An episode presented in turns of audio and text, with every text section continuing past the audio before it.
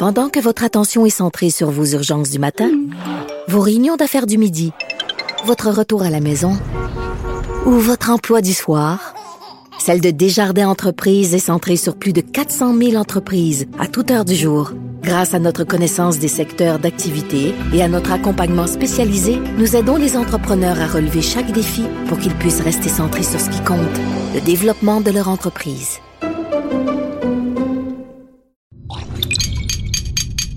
Cube Radio.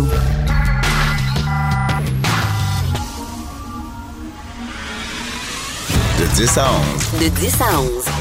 Richard Martineau. Politiquement incorrect. Cube Radio. Bon jeudi, merci d'écouter Cube Radio est politiquement incorrect. On est rendu là. On est rendu là à se demander si une alliance est un signe religieux ostentatoire. On est rendu là, là. Tu sais, ça, quand t'es rendu là, avec cet argument-là, c'est parce que t'es allé dans le bac argument, puis il en restait plus. Il restait rien cet argument-là. Le prochain argument, ça va être, je sais pas, ça va être quoi. On est en train de s'obstiner. C'est une preuve, ça, qu'il faut qu'on règle ça, puis passer à autre chose, s'il vous plaît?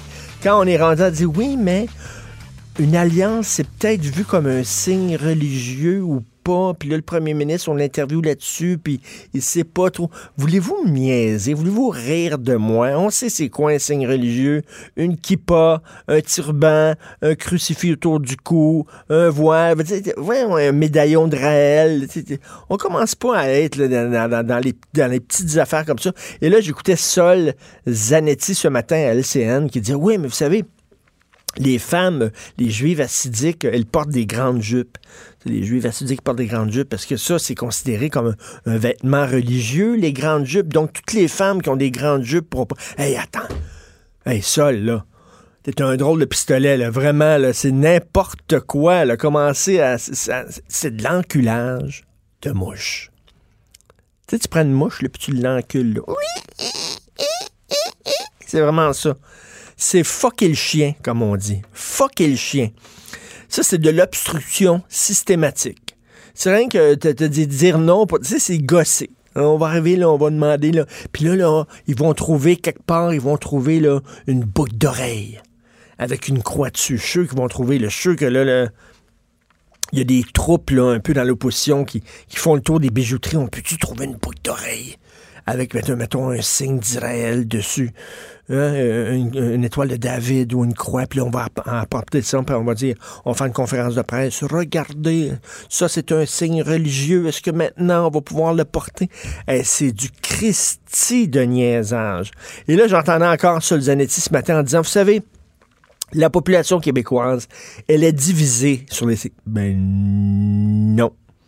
Je vous apprends quelque chose. 70% des gens, il y a eu plusieurs sondages, 70% des Québécois appuient la loi sur la laïcité. Ça, c'est pas être divisé. Quand tu es rendu à un appui de 70% j'appelle pas ça être divisé.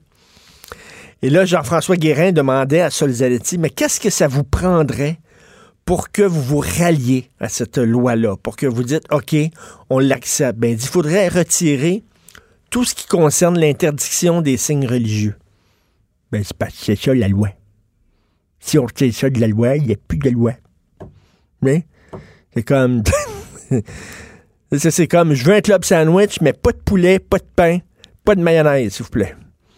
Ben, c'est parce que c'est ça un club sandwich. Il ne te restera plus rien dans ton assiette. Euh, alors, lui, il est pour la loi sur, la laïcité, mais enlever tout ce qui concerne l'interdiction des signes religieux. Da! Absolument incroyable.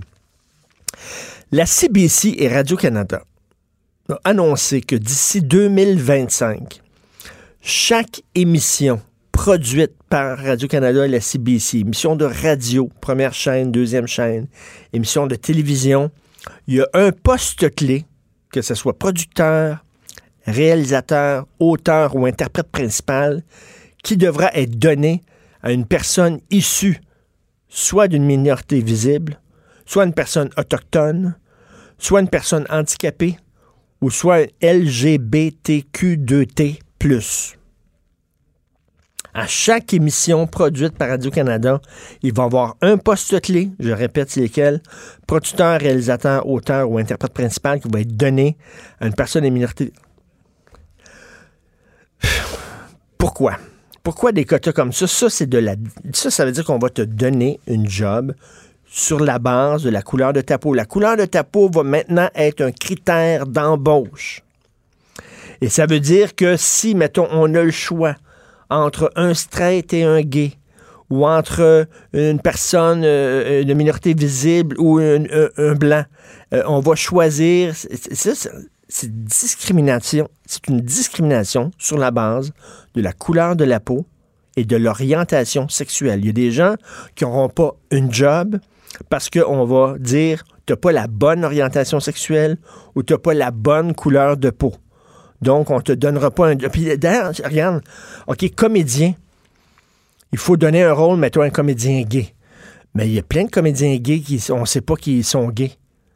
Fait que là, s'ils sont pas en dehors du garde-robe, est-ce qu'ils vont pouvoir quand même profiter de cette discrimination positive-là?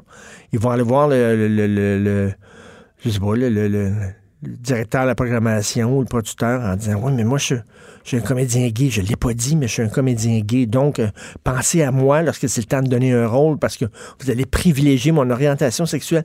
C'est la pire affaire, c'est ouvrir la porte à des remarques du genre il y a eu le rôle parce qu'il est noir. Il y a eu le rôle parce qu'il est gay. C'est complètement ridicule.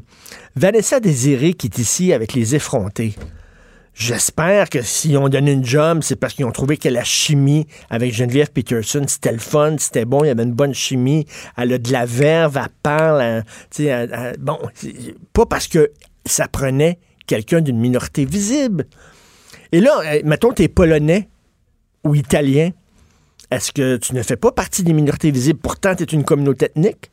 Tu appartiens à une communauté ethnique. Tu es un Roumain. Ben là, non, ça, ça fonctionne pas parce qu'il faut que tu sois visible. OK? Mettons, tu es un noir pâle comme Normand Brathwaite. Il passe des fois pour un Marocain, il passe des fois pour un Italien. C'est un. c'est- complètement du niaisage.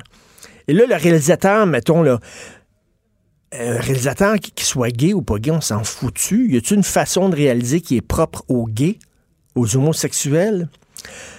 L'égalité, c'est de dire, c'est pas vrai qu'on va te refuser parce que t'es noir. C'est pas vrai qu'on va te refuser parce que t'es gay. Et c'est pas vrai parce qu'on va te refuser parce que t'es un handicapé. Ça ne sera pas un critère de refus. Mais là, on est en train d'en faire du racisme à l'envers, de la discrimination à l'envers. Là, on va dire non, mais ça, ça va être un critère d'embauche. Non, c'est qu'on devrait être colorblind. Ta couleur n'importe pas. On va pas te refuser le rôle à cause de ta couleur, mais on ne te donnera pas un rôle grâce à ta couleur. On va pas te refuser un rôle parce que tu es gay, mais on te donnera pas un rôle parce que tu es gay. Parce que c'est quoi? Le fait que tu sois gay ou que tu sois noir ou asiatique, on s'en fout. Ça ne joue pas sur les critères de sélection. C'est ça que ça devrait être. La lutte à la discrimination, c'est qu'on ne te mettra pas d'obstacle à cause de ton sexe, de ton orientation sexuelle ou ta couleur de ta peau. C'est ça. Mais là, on fait du racisme à l'envers. Et je reviens toujours à cette phrase-là de Martin Luther King dans son célèbre discours à Washington, I have a dream.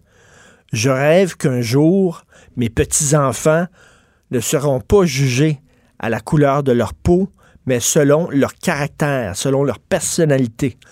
Martin Luther King disait, il ne faut pas prendre en considération la couleur de la peau de quelqu'un lorsqu'on la juge.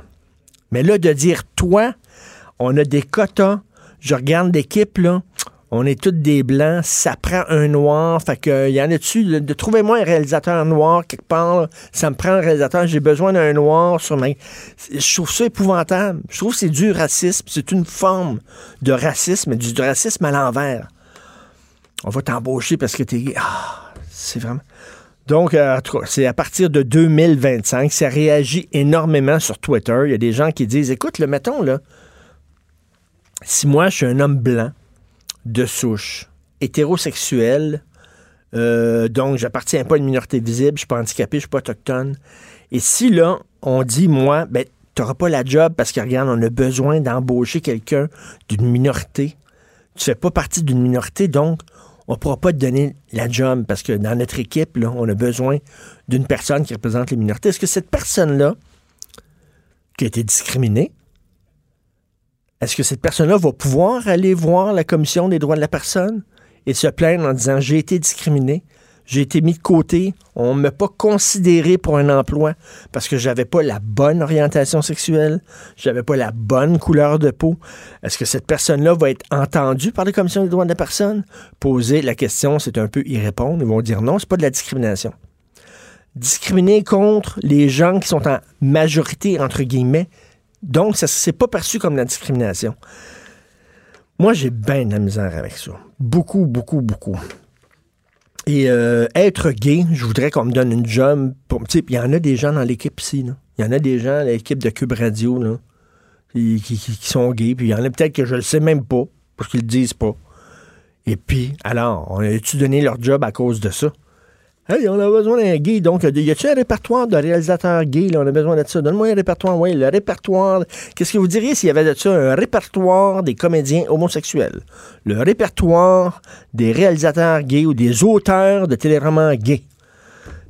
Chacun dans son coin maintenant. Il me semble que lorsque j'étais jeune, on voulait faire abattre les murs. Maintenant, on veut en ériger des murs entre les, différentes, euh, les différents groupes de société. Donc, euh, dans le sud-ouest de Montréal, ça va être le solstice d'été. Ça a l'air qu'on n'a plus le droit de dire Saint-Jean. Là, ils vont changer les affiches parce qu'ils se sont rendus compte qu'ils ont fait une erreur. Da. Votre événement le 22, 23 et 24 juin, da. Peut-être qu'il faudra mettre Saint-Jean, solstice d'été. My God. Et là, on dit, c'est parce qu'on voulait faire inclusif. C'est ça que le maire de l'arrondissement a dit. On voulait que ça fasse plus simple. Ça, c'est le mot magique, inclusif. Vous savez qu'il y a un bar sans alcool qui va ouvrir bientôt? Et le communiqué, c'est écrit, ça va être un bar inclusif. Notre bar va être inclusif. Y a-tu des bars exclusifs à Montréal? Ça existe-tu, là? Si vous prenez le soin de dire notre bar va être inclusif, ça veut dire qu'il y en a qui sont exclusifs. Si vous connaissez un bar qui est exclusif, il faut le dénoncer. Dites-le nous, envoyez-vous, envoyez-nous l'adresse tout de suite. Y a-tu vraiment des banques qui disent, nous, on n'a pas de noirs, nous, on n'a pas de chinois, on n'a pas de nains, nous, on n'a pas de gros, on veut pas. Toutes les banques sont inclusifs. Toutes les boutiques sont inclusives. C'est quoi cette affaire-là de dire, oui, mais nous autres, ça va être une fête inclusive? N'importe quoi. Vous écoutez politiquement incorrect. Richard Martineau. Politiquement incorrect. Alors, nous parlons maintenant avec Loïc Tassé, politologue, chroniqueur et blogueur au Journal de Montréal, Journal de Québec. Grosse nouvelle, le New York Times, dans son édition internationale, parce qu'il y a une édition nationale aux États-Unis, mais il y a une édition internationale qui est faite justement pour les autres pays. On a décidé de ne plus euh, maître de caricature parce qu'on a publié une caricature qui a fait énormément jaser. Donc, on en parle avec Loïc Tassé. Salut, Loïc. Bonjour, Richard. Bonjour. Tu peux nous décrire la caricature en question qui a causé problème? Oui, c'était une caricature de Donald Trump qui était représenté en un aveugle qui portait une kippa sur la tête et il y avait un chien guide qui tenait au bout d'une laisse. Le chien guide était dessiné à l'image du premier ministre israélien, Benjamin Netanyahou, et il y avait autour du collier du chien une petite étoile de David pour dire qu'il s'agissait bien d'Israël, pour les gens qui n'auraient pas vu ça. Donc, ça veut dire que la politique internationale américaine serait dictée par Israël. C'est ce que ça veut dire, cette qu'il est guidé par Israël. Ben oui. qu'il est aveugle et qu'il est guidé par ben, Israël. c'est une bonne caricature, quand même, non? Je trouve que c'est une caricature excellente et je pense qu'il y a beaucoup de gens qui pensent qu'Israël a un poids dans la politique américaine euh, qui est beaucoup trop considérable et que les États-Unis, en fait, dans la région, font la politique d'Israël et de l'Arabie saoudite, devrait-on rajouter. Mais bon, peu importe, c'était l'opinion euh, du chroniqueur, pas du chroniqueur, du caricaturiste. c'est ça, on peut être d'accord ou pas. Il y a des gens qui, bon, on peut être d'accord. Mais il y a eu une polémique énorme autour de cette caricature. Quoi, en disant que c'était antisémite? Antisémite. Le problème, c'est que cette caricature-là, elle vient pas d'un caricaturiste du New York Times, elle vient d'Antonio Morea Antunes, qui a mis ça dans une banque de caricatures internationales, et puis les éditeurs du New York Times ont pris cette caricature, puis l'ont publiée parce qu'ils ont trouvé que c'était une bonne caricature aussi. Et Résultat Oui. Eh ben, il y aura plus de caricatures désormais dans le New York Times parce qu'on trouve que euh, ça a suscité une polémique, on n'a pas aimé ça, etc. Ça, c'est dans l'édition internationale qu'il n'y en aurait plus à ça. Ce que je, ce que non, il n'y en a pas dans l'édition nationale. OK, il n'y en a pas dans l'édition nationale. Mais il n'y en aura plus dans l'édition internationale. Puis là, je dis, mais qu'est-ce que c'est que ça? Mais pourquoi, pourquoi, ben, peut-être on pourrait dire, écoutez, on, euh, euh, peut-être qu'on est allé trop loin avec cette caricature-là, on va faire attention les prochaines, on va mieux encadrer. Nos... Mais là, ils disent non, il n'y en aura plus du tout. Plus du tout.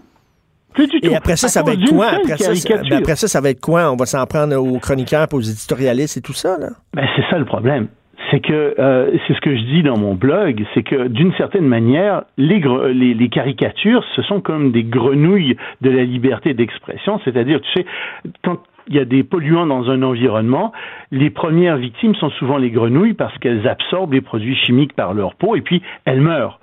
De la même manière, dans la liberté d'expression, les caricatures sont souvent un signe de santé ou de mauvaise santé mmh. euh, de la liberté d'expression dans un pays. Et ce sont les premières visées. Parce que, tu sais, faire une caricature, euh, ça peut être extrêmement dévastateur. C'est quelque chose qui est compréhensible immédiatement par à peu près tous les lecteurs. C'est de l'humour, et on le sait, l'humour est dévastateur. Et puis, il faut bien dire, nos politiciens, en général, sont pas des gens qui ont un immense sens de l'humour. Il y en a qui mmh. l'ont, mais il n'y en a pas beaucoup qui sont capables de répondre sur ce terrain-là. Donc, ils aimeraient mieux que ça s'en aille et ils n'aiment pas les caricatures.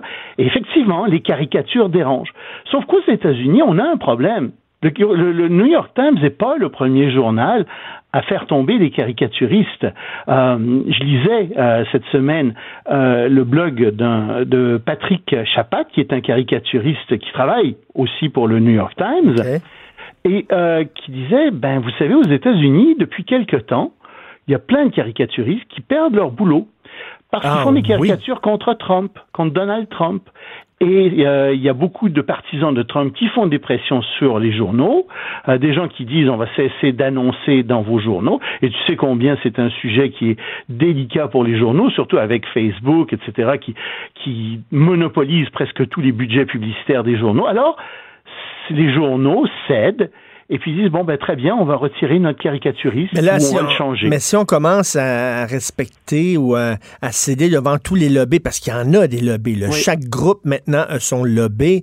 Euh, je me souviens lorsque j'étais rédacteur en chef du journal Voir il y a plusieurs années de ça, notre caricaturiste qui est excellent, qui s'appelait Éric Godin, euh, qui travaille encore, et il y avait bon à l'époque il y avait des de l'armée israélienne, le qui avait tiré sur des euh, des Arabes mm-hmm. et donc donc, il avait, il avait montré un petit garçon qui était mort et dans, le dos, il y avait comme une étoile de David en métal, tu sais, comme pouf. Mhm. On y avait envoyé l'étoile de David et Bnei Brit avait dit que c'était c'était euh, que c'était antisémite parce que euh, c'était pas clair que c'était Israël qui attaquait ce jeune garçon. C'était comme si c'était les Juifs qui l'avaient attaqué. Tu sais, il y avait eu toute une polémique autour de ça. C'est pas évident de faire la caricature maintenant dans notre monde.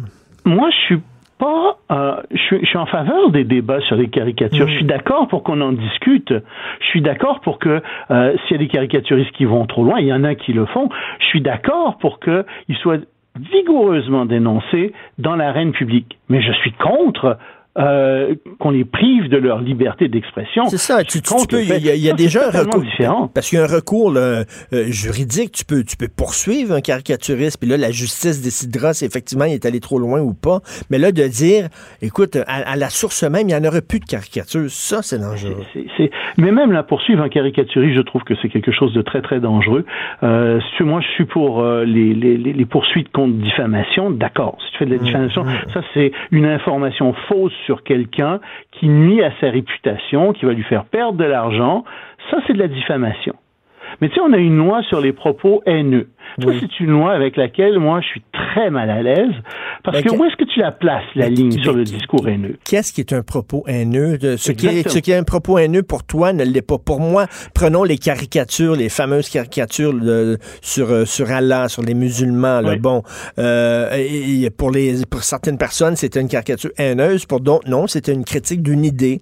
Euh, une religion, c'est une idée. On a le droit de critiquer une idée dans notre société. Où tu le dis très bien. Dans notre société normalement, on a le droit de critiquer les idées.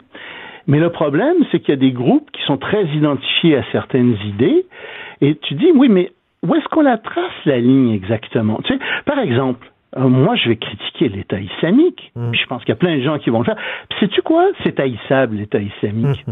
c'est haïssable. Quand tu mm. regardes les vidéos, c'est à mon avis, c'est pire que ce que les nazis ont fait parce qu'au moins les nazis, ils se gardaient une petite gêne puis ils se cachaient. Tu sais, ils montraient pas, ils se vantaient pas de ce qu'ils faisaient. L'État islamique se vante des massacres qu'ils font. Là, tu dis, oui, mais attendez, si j'écris contre l'État islamique, puis si je dis que c'est haïssable l'État islamique, allez-vous me poursuivre?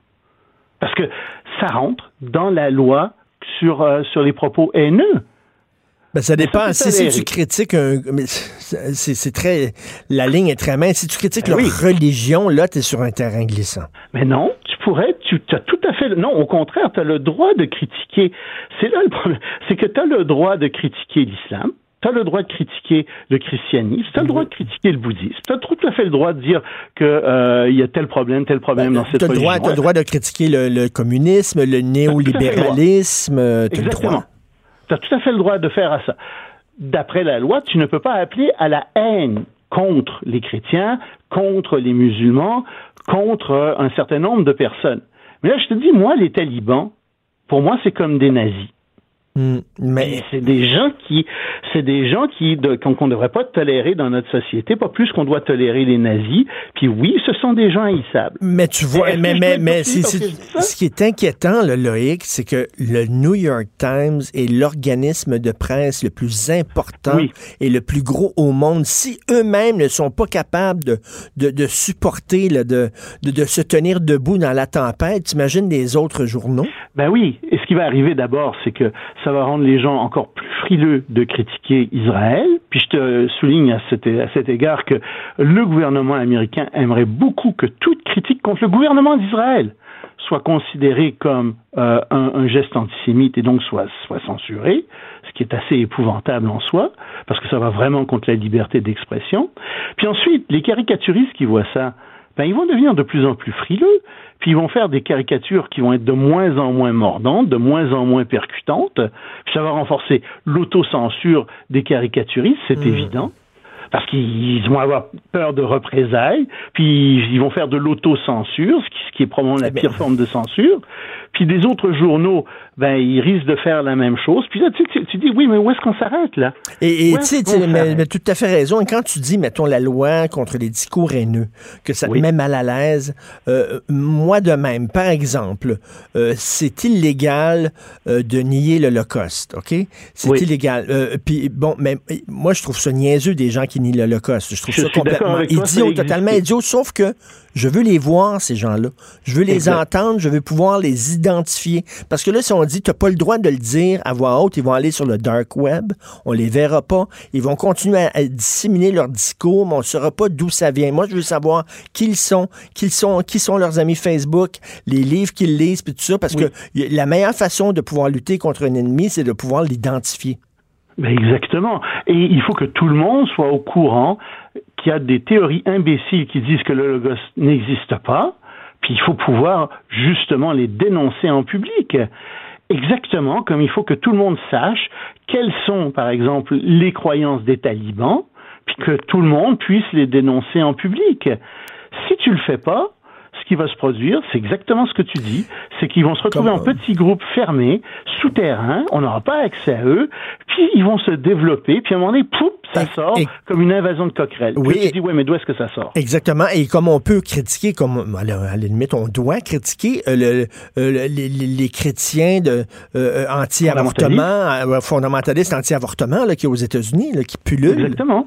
Mais tu sais, j'appelle pas à la haine contre les gens qui sont contre l'avortement, je les dénonce, etc. Mhm. Mais est-ce que cette, cette critique-là peut être vue comme un appel à la haine? Évidemment, non en ce moment, ici. Les juges iraient contre ça. Mais aux États-Unis, dans le centre des États-Unis, dans le sud des États-Unis, oui, ça pourrait devenir, ça pourrait être vu comme ça, comme un appel à la haine. Ah, c'est très inquiétant. Et Loïc, pendant que, que euh, en ondes, la, bon, la destitution de Donald Trump. Euh, Nancy Pelosi, elle est contre ça. Elle veut pas le destituer. Il y a des gens qui veulent. On est rendu où là-dedans? Et pourquoi ils veulent pas le, le destituer? Ah, ils veulent pas le destituer parce qu'ils ont peur que, euh, d'abord, euh, ça marcherait probablement pas au Congrès parce que les républicains marcheraient pas avec eux pour le moment. Pour destituer un président, il faut qu'il euh, y ait des deux tiers des sénateurs qui, qui acceptent de faire ça. Or, il n'y a pas les deux tiers des sénateurs qui voudraient destituer Donald Trump euh, en ce moment. Donc, Pour le moment, ils savent qu'ils vont perdre ce combat-là. L'autre question, c'est que aux États-Unis même, il y a un débat à l'intérieur même du camp démocrate qui est très simple. C'est qu'ils disent plus on parle de Trump et de sa destitution avec ses liens avec euh, la Russie, etc., plus Trump semble s'en sortir. Il n'y a aucun problème. Ça n'a pas pris sur l'électorat américain. Mais, ce, ce gars-là est incroyable. Euh, t'en parles ou t'en parles pas, il s'en sort bien il s'en sort bien. Donc, il se dit, on, va faire on va parler d'autres choses, on va parler d'autres sujets sur lesquels il s'en tient moins bien. Par exemple, toute la question euh, de, de, du système de santé américain qui est assez bancal, qui va très mal. Ça, là-dessus, on peut aller chercher des votes. Mais sur la destitution, il y a le, le, leadership du Parti démocrate pense qu'ils peuvent pas aller chercher de vote et c'est pour ça qu'ils insistent pas là-dessus pour le moment. Et, en même temps, s'il est destitué euh, du jour au lendemain, donc c'est Pence qui va devenir président des États-Unis. C'est comme ça que ça fonctionne. Est-ce que tu veux te ramasser avec capable d'être dans un ascenseur tout seul avec une femme qui, a peur d'être dans un ascenseur avec une femme qui est hyper religieux. Euh, je même pas, je suis pas sûr qu'on serait mieux avec Pence ben, qu'avec euh, Donald Trump. On hein. s'ennuierait de Donald Trump. Je pense qu'on pourrait avoir des problèmes avec lui. Et puis tu sais, il a été à West Point euh, il y a deux semaines et il a fait un discours qui a donné froid dans le dos à tout le monde parce qu'il a dit à ces, ces, jeunes officiers qui, qui, qui, venaient de recevoir leur diplôme, il leur a dit Ah, c'est merveilleux, vous allez fort probablement être dans des guerres, dans des guerres dans l'hémisphère occidental, vous allez être dans des, aller dans des guerres au Moyen-Orient, en Asie. Là, tu écoutes ça, puis tu dis, un instant, là, c'est pas merveilleux d'aller en guerre. Mais lui présentait ça comme quelque chose d'assez inévitable et quelque chose euh, de bien là, tu dis non, non, c'est pas vrai. Là, euh, ça, ça, oh, Dans quel monde est-ce qu'on est? Euh? mais c'est le vice-président américain qui a fait ça. Mais tu sais, il faut nommer les choses comme elles sont. Là. Quand un président qui euh, décrit la presse comme l'ennemi du peuple, quand un président mm. qui rêve d'avoir des défilés militaires le jour du 4 juillet, lorsque tu as un président qui, qui a comme héros des dictateurs, des dictateurs à un moment donné, si ça, si ça ressemble à du chocolat, ça sent le chocolat, puis ça goûte le chocolat, c'est du chocolat. C'est gentil d'utiliser le mot chocolat avec le chocolat. Pour nous rejoindre en studio. Studio à commercial cube.radio. Appelez ou textez. 187 cube radio. 1877 827 2346. Politiquement incorrect. Alors, je parle maintenant avec une femme qui a un signe religieux ostentatoire au doigt. Denise Bombardier. Bonjour, Denise. Et je n'en ai pas et je n'en ai pas eu qu'un, cher. Ah oui. Comme quoi. Parce que vous avez une alliance quand même. Bien sûr que j'ai une alliance. D'ailleurs, je me, je me méfie de, ceux qui n'en portent pas. Mais euh, écoutez, je, je veux d'abord dire, évidemment, ça a l'air de parce qu'on se connaît. Je veux vous dire que votre votre chronique de ce matin vous, euh, je ne sais pas pourquoi vous écrivez pas des grands romans avec l'imagination que vous avez en plus des idées. C'est c'est un texte. On lit ça et on n'a plus rien à dire. C'est-à-dire que devant pareil, oui, ça je vous le dis et d'ailleurs les gens le sachent, le savent très bien mais euh, il, faut le, il faut le dire, il faut que ça vienne de collègues aussi. Il ne faut pas que ça vienne juste du public. Euh, parce que vous avez des collègues qui ne font, pas de cadeaux par ailleurs. Euh, mais ce que je veux dire, c'est jusqu'où des politiciens sont capables d'aller. Et là, je vous ai trouvé d'ailleurs mm. sur ce sujet, je vous ai trouvé même un peu trop modéré. que Madame David, il ne faut pas oublier, parce qu'elle a aussi fait des déclarations, d'autres déclarations récemment, qu'elle est docteur en psychologie. Elle est psychologue. Elle était Elle ah a une formation en psychologie. Bien sûr. C'est une psychologue de formation qui a fait de la clinique et qui après qui a géré à l'Université de Montréal. Elle a été, elle a été dans la direction de l'université. Là, on parle de Hélène, Hélène David, au Parti libéral. On parle d'Hélène David et qui vient vous expliquer avec la psychologie à 30 sous que les femmes, euh, elles décrivent effectivement femmes que ça va traumatiser, d'enlever leur petite croix dans le cou, et on suppose évidemment leur alliance, qu'elles jouent sur ce terrain-là. Là, on ne parle pas de quelqu'un qui a été élevé dans un monde populiste. On mhm. parle de quelqu'un qui vient d'une grande famille bourgeoise intellectuelle, euh, les enfants ont été tous très scolarisés, elle, et en plus, elle est psychologue, et elle joue là-dessus à l'Assemblée nationale. Moi, personnellement, je considère que c'est une honte.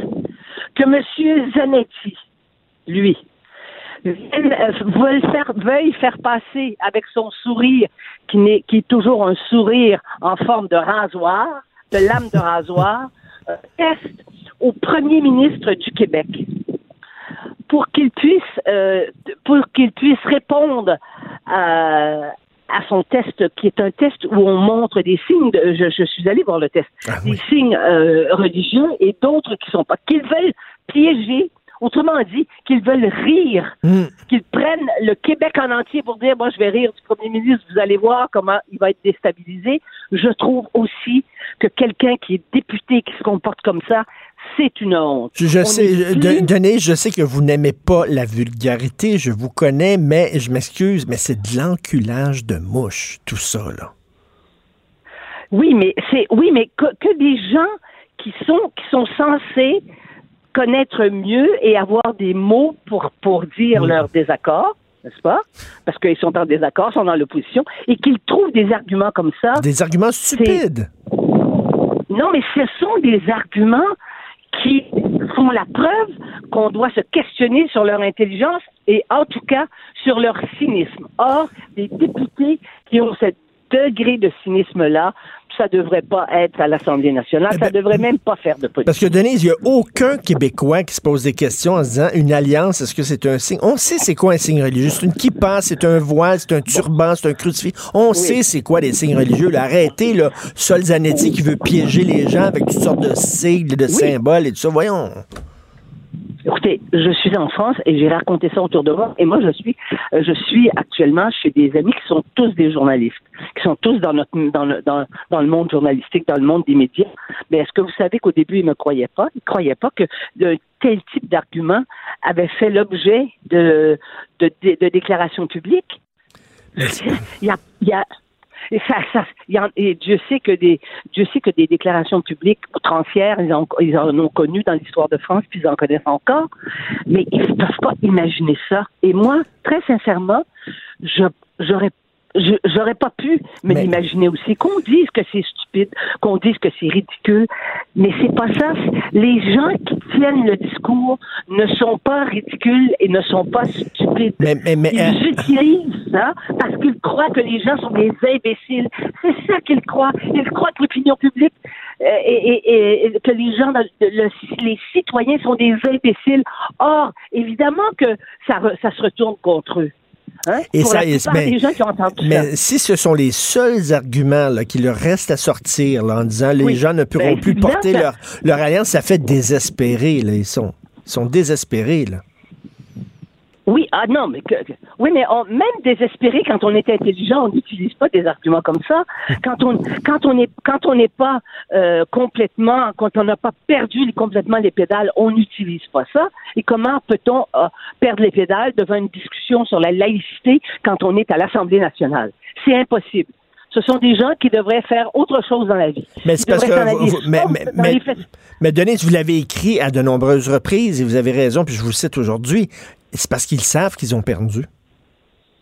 Mais ils le savent depuis le début, euh, depuis à peu près le début qu'ils ont perdu. Mais ce qui m'a troublé, c'est que euh, notre premier ministre, dont on sait que ce n'est pas un, euh, ce n'est pas un intellectuel, on le sait. Mm. Sa formation, c'est pas ça. Il le dit lui-même. C'est un homme, c'est un homme humble. Mais mm, quand j'ai vu que notre premier ministre aussi avait, avait été en quelque sorte un peu déstabilisé par cette, par cet argument, ça veut dire que lui aussi, sous la pression, il est en train de, de, de, de, de perdre quelques-uns de ses moyens. C'est pour ça qu'il faut au plus, et vous savez que je parle pas souvent avec des mots comme ça, au plus sacrant passer ces lois-là. Oui, parce que tout ce qui traîne se salit, puis là, on commence, là, à- ça, ça commence à, des arguments exactement. surréalistes. Là. Non, non, c'est ça. Ça.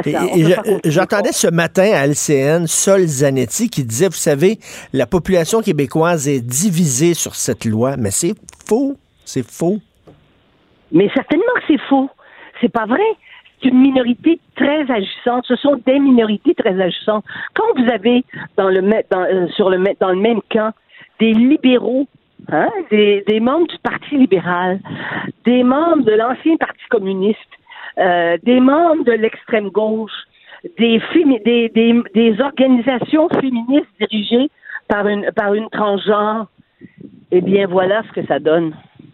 Ça, donne- ça, je veux dire, l'alliance de ces gens-là est tellement contre nature qu'il y a quelque chose qui marche pas. Et là, Solzanetti, ce matin, encore à LCN, j'en parlais un peu plus tôt, euh, disait, vous savez, les femmes acidiques portent de grandes jupes. Elles portent toutes les- la même, le même genre de jupe.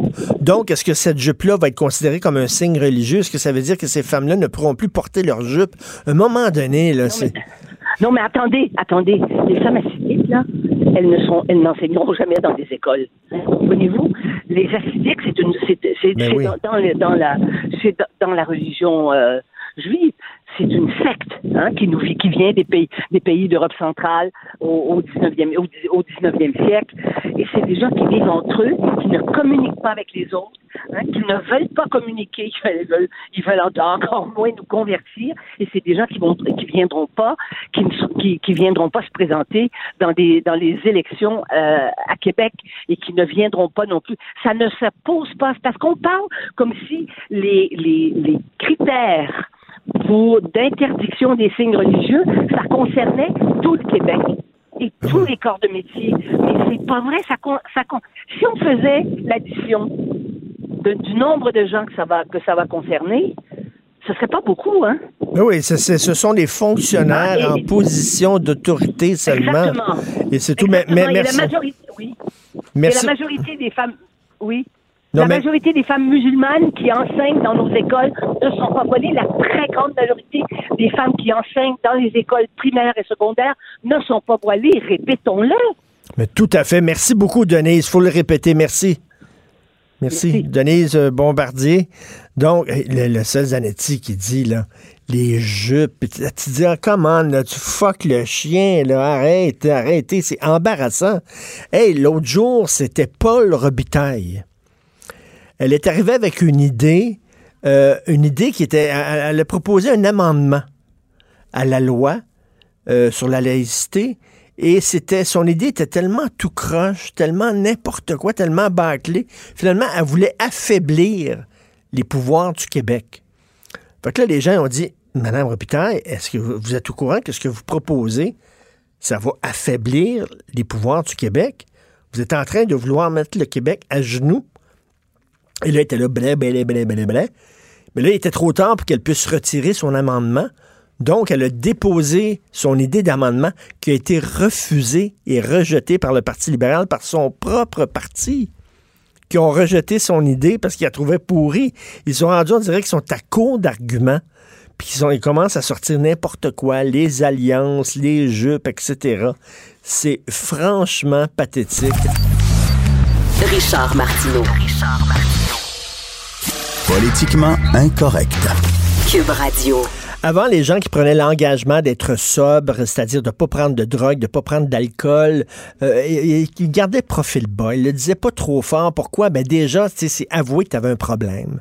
Puis on n'aime pas ça, avouer ses faiblesses, personne. Donc, euh, les gens, quand même, gardaient ça pour eux. Maintenant, il y a un nouveau mouvement où il y a plein de gens connus, entre autres dans, le- milieu des chefs, parce que, tu sais, quand tu travailles dans un restaurant, tu as de l'alcool tout le temps autour de toi. Là, euh, il y a David McMillan, il y a Danny Saint-Pierre qui ont dit qu'ils ne touchaient pas à l'alcool. Il y a plusieurs comédiens, comédiennes et tout ça. Il y a comme un mouvement. Et, euh, et les gens ne sont plus, sont plus euh, honteux de dire qu'ils avaient un problème d'alcool. Et au contraire, maintenant, on dit qu'on on est sobre, on fait la promotion de la sobriété avec fierté. On en parle avec la comédienne Eliane Gagnon, qui, il y a deux ans, elle a fondé Sober Lab. C'est une plateforme numérique qui fait la promotion de la sobriété. Merci d'être avec nous, Eliane. Bonjour, merci, ça me fait plaisir. Bonjour, ça fait combien de temps, le sobre? Euh, ben en fait, c'est ça, je suis en rétablissement de, de mes dépendances depuis trois ans et demi. Trois ans et demi, euh, bravo. Oui, merci beaucoup, c'est gentil. C'est juste que la sobriété, c'est important de savoir que c'est euh, c'est c'est c'est- ça s'acquiert un, un jour à la fois. C'est pas euh, je peux pas être sobre à tous les jours euh, de tous mes comportements et euh, euh, émotions fortes et donc la sobriété c'est vraiment un terme qui est un peu galvaudé mais je dis que je suis en rétablissement. OK, oui, mais, mais tu sais, dans le fond, là, si tu es capable, si t'es capable de, de, de, contrôler puis de prendre un verre de temps en temps, là, il, faut pas en faire une folie aussi. L'important, c'est de pas de pas retomber dans une dérape, mais un verre de temps en temps, il y a personne qui va dire Ah oh, ben là, Eliane, quand même, t'as fait une rechute, puis tu on n'est pas fier de toi, là. Ben, ben c'est ça l'affaire, c'est que moi, je j'ai pas cette capacité-là de boire un verre de même une fois de temps en temps parce que parce que c'est tout ou rien dans le fond. Je euh, mm. l'alcoolisme là, c'est c'est dans le fond c'est c'est euh, une maladie, euh, on va dire, on pourrait dire mentale, à cause qu'on est, on a comme une obsession, on commence à boire, on peut pas s'arrêter. Euh, on a le vide, moi c'est le vide, c'est le, le, le, trou là, dans mon mm. cœur dont je parle aussi dans mon livre Carnet de c'est que j'essaie de remplir ça à tout prix avec, oui, de la boisson, mais aujourd'hui, en consommant pas d'alcool, je peux essayer de remplir ça avec d'autres avec d'autres choses. Ben c'est ça, parce qu'il faut que tu le remplisses quand même, parce que le vide, ben le vide est là encore. C'est pas parce que tu prends pas d'alcool, tu prends pas de drogue. Donc, il y en a qui le remplissent par l'activité physique, il y en a d'autres qui tombent dans la religion, dans la spiritualité, dans la, dans la méditation. Oui, oui, oui. Puis, puis c'est important de trouver euh, quelque chose qui nous fait du bien. Puis c'est exactement pour ça que j'ai j'ai fondé Soberlab, c'est de d'encourager les gens à se tourner. Je dis la créativité, mais ça peut être simplement quelque chose de positif au lieu de retourner au comportement destructeur puis euh, les abus de substance. Parce que moi, pour avoir abusé de substance pendant 15 ans, j'ai développé une dépendance. J'avais le, j'avais une prédisposition à la dépendance mmh. euh, avec ma personnalité et tout. Mais euh, aujourd'hui, je sais que je peux pas toucher à un verre ou à une ligne ou à une poste, tu sais. Mais mais il y en a qui deviennent dépendants d'autres choses. Ou ils se mettent à faire l'exercice, mais trop. Ils sont tout le temps, s'ils sont pas au gym, là, ils remplacent une béquille par une autre. ce qui est difficile, c'est de plus avoir de béquille tout. Et ça, ça doit être tough. C'est être équilibré. Puis souvent, un alcoolique, puis un, un toxicomane ou un dépendant, euh, on n'a pas ça. On, on c'est pas quelque chose qu'on connaît, l'équilibre, en fait. Moi, personnellement, je connais pas ça. Mais Eliane, Eliane, vraiment, là, franchement, là, connais-tu des gens équilibrés dans ta vie? Regarde, on je pense qu'on a tous une béquille, que ce soit le cul, que ce soit le travail, que ce soit le, le gym, que ce soit l'alimentation, que, tu sais, vivre, Eliane, vivre, c'est difficile. C'est tough. On a tous, je pense, un trou à l'intérieur de nous. Je connais personne qui est parfaitement équilibré. Mais même si je, je rencontrais une personne équilibrée, elle me ferait peur. Oui, ben, je suis complètement d'accord. Puis la vie, c'est un déséquilibre. Ben c'est important d'avoir un déséquilibre pour pouvoir retrouver cette espèce de. Tu sais, c'est des, montagnes russes, la vie, c'est comme ça, mais qu'est-ce qu'on fait avec ces montagnes, ces montagnes russes-là, pardon? Est-ce qu'on s'en va se, se geler pendant euh, cinq jours en ligne, puis hmm. après ça, on, on est abstinent, puis on, on veut on, veut euh, on, on veut fesser tout le monde parce qu'on ne consomme pas, où on essaie de trouver une sobriété puis un, équilibre de vie. moi, c'est l'abstinence. J'ai pas le choix d'être hmm. abstinence. Abstinence, j'ai bien de la misère un matin, excusez. non, non, mais j'avais rencontré, mais Eliane, j'avais déjà rencontré euh, euh, dans le cadre de l'émission Les Francs-Tireurs un homme qui travaille avec des toxicomanes puis des, des, alcooliques, OK? Puis lui, il était très critique des AA, mais on tombera pas là-dedans. Mais lui, il dit, mm, mm, on mm. peut, il dit, on peut apprendre aux gens à prendre un verre de temps en temps. C'est pas vrai qu'ils doivent nécessairement devenir totalement 100% sobre. Il dit on peut apprendre aux gens à boire raisonnablement. Je dis vraiment, vraiment, vous êtes sûr de ça, monsieur? J'étais un peu sceptique. Je suis très sceptique. Je pense que on dit euh, en anglais là, tu sais quand when you cross the line, tu sais quand tu as dépassé la limite, tu as tombé de l'autre bord, c'est bien dur de revenir. Euh, c'est bien dur de revenir du côté de, de, de la modération. Moi, la modération, je crois pas vraiment à ça, mais ça peut marcher pour certains, mais pas moi, c'est pas ça que, que, je veux pour ma vie. Là. Mais, mais tu sais que tu gosses, tu peux gosser certaines personnes parce qu'il y a des gens qui vont dire ah, Moi, je l'ai. Non, mais c'est vrai, je ne l'invite pas dans mon party parce que elle est forte, elle boit pas. Puis ça me ramène à moi. Quand je bois devant elle, je me sens coupable. Je sens que je suis pas aussi forte qu'elle. Je sens que je suis faible. Puis tout ça. Fait que je n'inviterai pas Eliane parce que, oui, elle me confronte. Ben c'est clair. Puis je veux dire, on s'entend qu'aujourd'hui, avec la communauté Superlab, puis tout ce que je mets en place, euh, genre j'ai des gens alentour de moi qui sont qui tendent vers la sobriété, qui sont en cheminement, qui veulent se rétablir de leur de leur trou dans leur cœur finalement, mm. puis euh, amener quelque chose de beau puis de positif à, à l'humanité, tu sais. Puis euh, je pense que la destruction dans les abus de substance, c'est c'est pas nécessaire. Mais y a-t-il une mode autour de ça? Tu sais, à un moment donné, il y avait les straight edge. La mode Ouais, straight edge. les-. Ah oui? Mais ça, moi, je connaissais, à un moment donné, je travaillais à la radio de Québec, puis il y avait une fille dans l'équipe. Puis, tu sais, la première fois, je la vois avec des tatouages partout, puis des piercings, puis ça. Puis là, j'imaginais que c'était une fille de party, là, tu sais, la façon dont elle- Non, non, elle était straight edge. Elle avait jamais pris d'alcool, puis elle veut rien savoir, aucune drogue, rien. Elle, a vit la vie à frette. Exactement, à jeun, puis c'est c'est très euh, respectable. Moi, je trouve que c'est le fun qu'on commence à parler du choix de la sobriété comme étant un choix euh, ben, qui se respecte. En fait, on, on peut-tu euh, on, on peut-tu être fier justement de nos parcours, puis de, de de se dévoiler, puis de dire regarde, moi, je suis passée par là. Aujourd'hui, j'ai décidé, j'ai fait ce choix-là, puis maintenant, je suis capable de de créer, puis d'être euh, la personne, Mais- la, la meilleure version de moi-même, tu sais. Mais affronter la vie sans aucune méthode d'anesthésie, là, c'est tough en maudit. c'est tough. Je te le donne. euh, je, oui, c'est très difficile. Puis euh, il y a vraiment beaucoup d'éducation à faire au niveau justement de la, la sobriété versus l'abstinence, la réduction des méfaits. Il y a plein d'approches qui sont possibles pour arrêter de consommer. Puis il y a personne qui a la science infuse.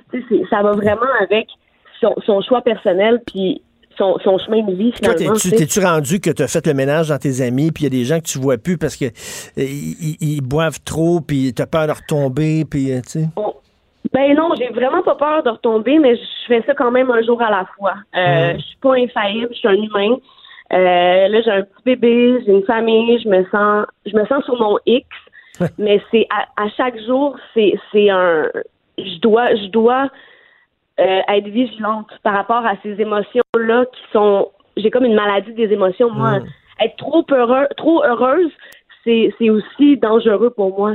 T'aimes les extrêmes, j'imagine. Ces gens-là aiment les extrêmes. C'est-à-dire, il faut que ça aille haut, haut, haut, ou alors bas, bas, bas. Mais, mais, Exact. mais c'est le fun, ça, en même temps. là. Tu, tu sens que tu vis à 110% tandis que la, la, la, la, la route plate, là, la route, il y en a qui, sont, qui trouvent ça trop plate. Ouais, puis j'ai pensé ça pendant très longtemps. J'étais comme, mais ça va être quoi ma vie sans Ben alcool? Puis je me projetais, je me projetais, puis je, je me voyais dans 10 ans, mettons, euh, à un gala, ma première de film, en train de pas boire. Puis genre, ça me faisait de l'anxiété.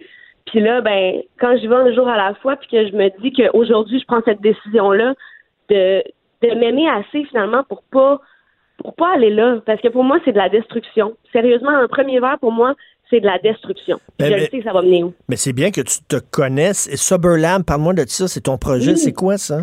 Ouais, ben c'est une entreprise à vocation sociale. Euh, En fait, euh, en ce moment, c'est surtout une plateforme numérique, mais on développe plein de plein de choses. Entre autres, on va créer le premier espace Soberlab où il y aura euh, euh, des ateliers reliés à la créativité, l'expression de soi, pour justement inspirer la culture de la sobriété.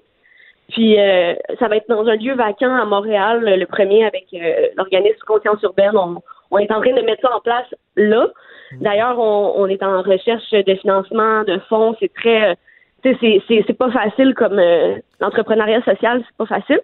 Mais, euh, Mais c'est des gens on- qui se regroupent sur ces médias sociaux, puis qui s'encouragent, puis qu'ils se donnent des Oui, trucs. puis- Ouais, on a un volet technologique aussi sur lequel on travaille.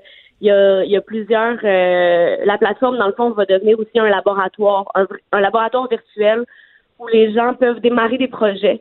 Puis je trouve que la suite logique aussi, c'est de euh, d'avoir un espace, un premier espace Soberlab pour euh, pour connecter, parce que si le le- l'addiction, c'est c'est on, on se déconnecte, on s'isole, mais quand on connecte, euh, il y a quand même quelque chose de très puissant dans dans la communauté justement. Mais Eliane, t'es d'autant plus courageuse que t'es une fille. Puis je pense que dans notre société, les filles qui boivent sont encore plus mal vues que les gars qui boivent. Ça se peut-tu? Ma mère était comme ça, elle disait, c'est une ivrognesse. C'est une ivrognesse. Elle Ouais. parlait des femmes qui... Tu sais, il y a un film qui s'appelle La femme qui boit, mais c'est vrai, n'importe un gars qui boit, c'est un gars de party, puis ça. Une fille qui boit, hein, tu sais. Ouais. Donc, c'est- encore là des gros... euh, Des gros préjugés, là, ben oui. ouais, préjugés. Euh, les femmes qui boivent ont le droit de boire, puis les hommes qui boivent, ils ont le droit de boire. Euh, encore là, euh, je sais pas si c'est mal vu. Moi, je sais que je sais que je trouvais mes, mon monde de party, là, qu'il soit gars ou fille, euh, je me... je- je- tout le monde était intense comme moi dans le temps de ma consommation. Là, fait que je me sentais pas jugée. Est-ce que tu j'ai tu demandé si toi, tu as fait du ménage dans ta vie? Y a-tu des gens qui t'ont mis de côté puis qui t'appellent plus n'importe qui parce que maintenant, tu es rendu straight? Hum, je ne sais pas. Ou alors, ou alors, on a des parties, ils aimeraient ça te casser, puis ils sont tout le temps là, ouais, donc, bois donc, prenons ça, c'est bien bon, puis ça, sais. Euh, je suis tellement public à propos de mon rétablissement que non, je pense que les gens respectent ce que je fais, puis comprennent la mission derrière, puis le, la souffrance associée. Fait que j'ai j'ai pas genre au début, ok, on s'entend la première année, c'est sûr que ça j'avais plus de, de, de les gens me questionnaient plus et tout, puis j'ai fait un ménage, je me suis même un peu isolée les six premiers mois de mon arrêt de consommation.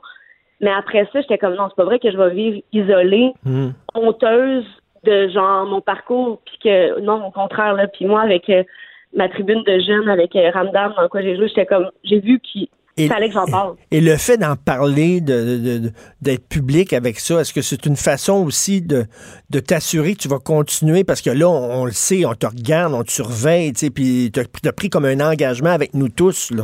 Pas seulement avec toi-même. Fait que là, ça te fait encore plus de pression, là. Tu peux pas, tu peux pas rechuter, là, parce qu'il y a plein de monde qui vont se sentir trahis, là. C'est-tu un peu ça? Ouais, ben non, je me sens pas comme ça. Je pense que je continue de, de, de me voir comme un être humain faillible euh, qui fait ce qu'il a à faire en fait pour pas rechuter puis pour euh, continuer d'inspirer, mais pas pas juste pour les autres. J'ai- besoin de m'inspirer moi dans ma propre vie puis puis en le faisant ben ça ça a quelque chose ça il y, a- il y a quelque chose de positif qui en découle. Mais Mais je- oui, c'est une grosse pression. Je, je vais te poser la question à 100 000 OK? La question à 100 000 À partir de quel moment on a un problème d'alcool?